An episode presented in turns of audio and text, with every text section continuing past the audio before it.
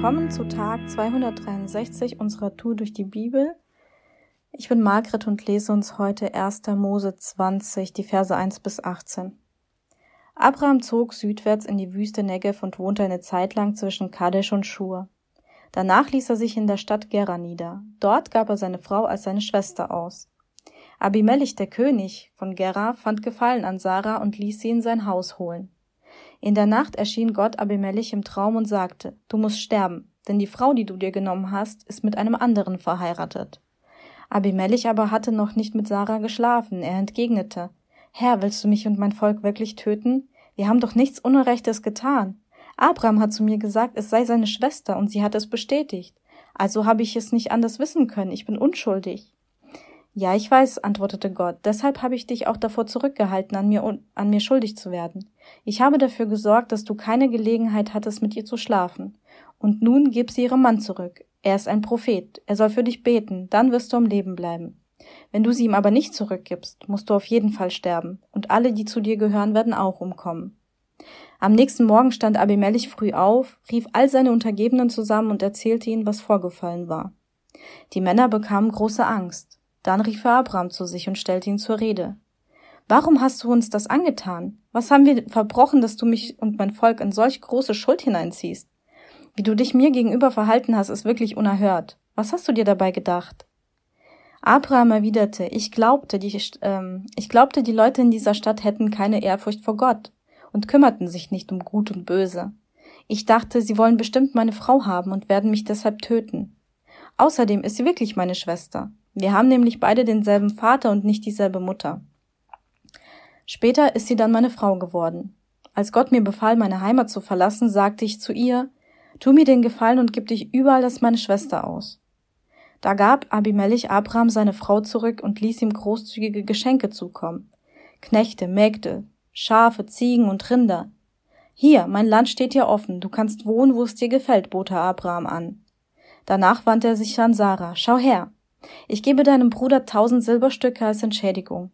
Daran können die Leute sehen, dass deine Ehre nicht geraubt worden ist. Niemand soll dir etwas nachsagen können. Dann betete Abraham für Abimelech. Gott, der Herr, erhörte ihn und hob die Strafe wieder auf, die er über das ganze Haus Abimelechs verhängt hatte. Abimelechs Frau und all seine Sklavinnen waren nämlich unfruchtbar geworden, weil er Abrahams Frau zu sich geholt hatte. Aber nun konnten sie wieder Kinder bekommen. Was mich an diesem Text angesprochen hat, ist das, was eigentlich nicht wirklich drinsteht in dem Text. Und zwar, wie ging es eigentlich Sarah in all diesen, in, in dieser Situation? Ich kann natürlich nichts darüber lesen. Ich kann mich, weiß natürlich nicht, was genau sie gedacht und gefühlt hat, aber ich habe mich in diese Situation reinversetzt, in diese Geschichte. Und habe mir gedacht, wow, da steht Sarah mit Abraham in einem fremden Land, da ist dieser König und äh, Abraham hat Angst davor, getötet zu werden und bittet sie darum zu sagen, du bist meine Schwester, also ich bin, ähm, dass sie seine Schwester ist und dass sie da quasi mitmacht bei dieser Idee, wenn, wenn irgendjemand fragt. Und der König holt sie aufgrund dessen zu sich, weil er ja nicht weiß, dass sie eine verheiratete Frau ist. Und ich glaube, wenn ich an ihrer Stelle wäre und mein Mann wird mich so, sage ich jetzt mal, wirklich, wie ich es denke, hergeben, dann würde ich mich voll im Stich gelassen fühlen und verletzt sein und ähm, auch so total dieser Situation ausgeliefert fühlen oder auch, ja, es war tatsächlich ja auch so.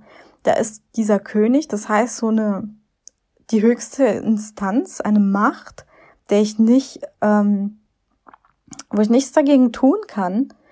Ähm, und da wird einfach mit mir, meine, mit meinem gesamten Leben irgendwie gespielt und irgendjemand trifft diese Entscheidung für mich. Und dann habe ich mich auch gefragt, was hat sie wohl gedacht über Gott und seinen ganzen, ganzen Plan? Ähm, ich hätte so gedacht, okay, war das nicht, ist das wirklich dein Plan, Gott? Ist das nicht dein Plan, dass ich mit Abraham zusammenbleibe, mit meinem Mann und ähm,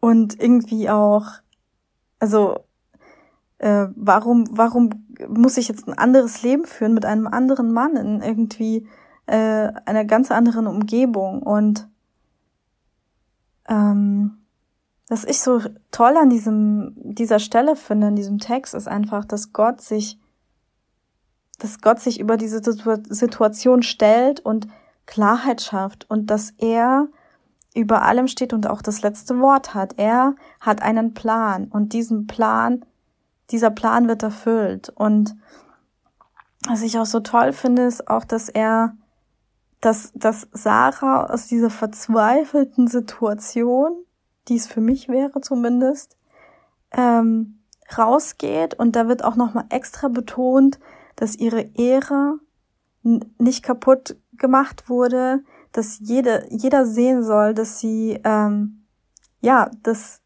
dass sie da an, an ihr nichts gemacht wurde, dass mit ihr alles okay ist und dass sie geehrt wird, sogar im Gegenzug und ähm, dass sie beschenkt wurden mit, mit Land und eine Offenheit vom König ähm, zu wohnen, wo sie wollen und Knechte und Mägde und Vieh zu haben.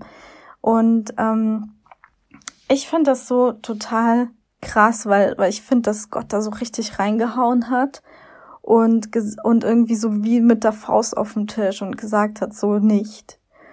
Und im Prinzip ähm, hat er das, ja, also man liest ja gar nicht so viel über die Sarah, aber ich finde das umso spannender, weil mich das persönlich so angesprochen hat.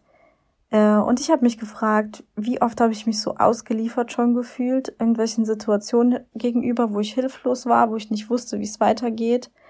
Und wo kenne ich auch Menschen, die ich ermutigen kann, wo ich sagen kann, nee, Gott hat das letzte Wort. Und ähm, das will ich mir heute auf jeden Fall mitnehmen.